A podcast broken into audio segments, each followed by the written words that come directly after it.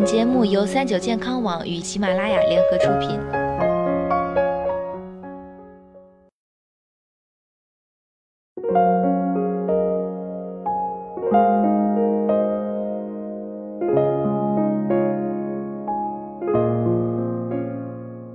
Hello，大家好，欢迎收听今天的健康养生小讲堂，我是主播探探。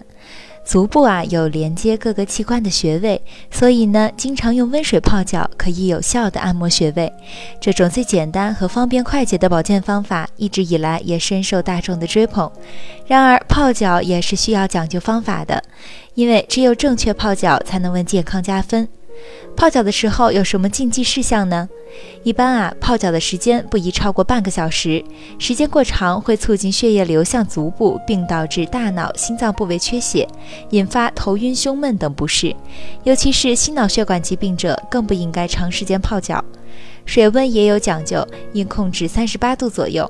水温过低达不到保健目的，过高呢则会烫伤皮肤，还会使足部血管过度扩张。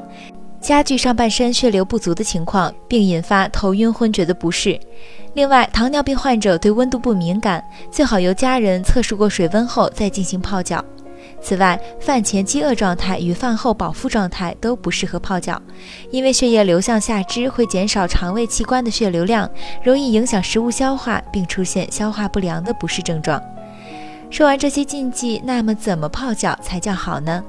一最有效和最佳的时长为半小时左右。二水温呢要控制在三十八度到四十摄氏度左右。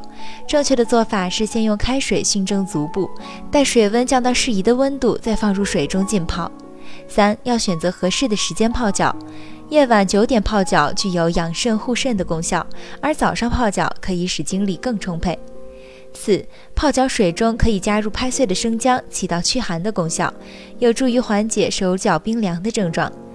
泡脚水中加白醋啊，可以有效的滋润皮肤，还能缓解疲劳并促进睡眠。泡脚水中添加盐巴，可以帮助消毒杀菌并缓解脚气症状。五要选择适宜的泡脚盆具，以可以舒适且完全把足部放进去为准，并且加水可以没过脚踝关节。而且如果有中药加入，最好选择木桶，避免中药和金属反应而降低药效。六泡脚待泡到全身发热且微微出汗即可。泡完脚要记得及时擦干足部并适当按摩，这样可以进一步促进血液循环。另外，泡完脚也需要尽快补充水分。泡脚是最常见的养生方式，但是泡脚也要讲究方法。好了，今天的节目呢到这里也要和大家说再见了。我是主播探探，我们下期再见。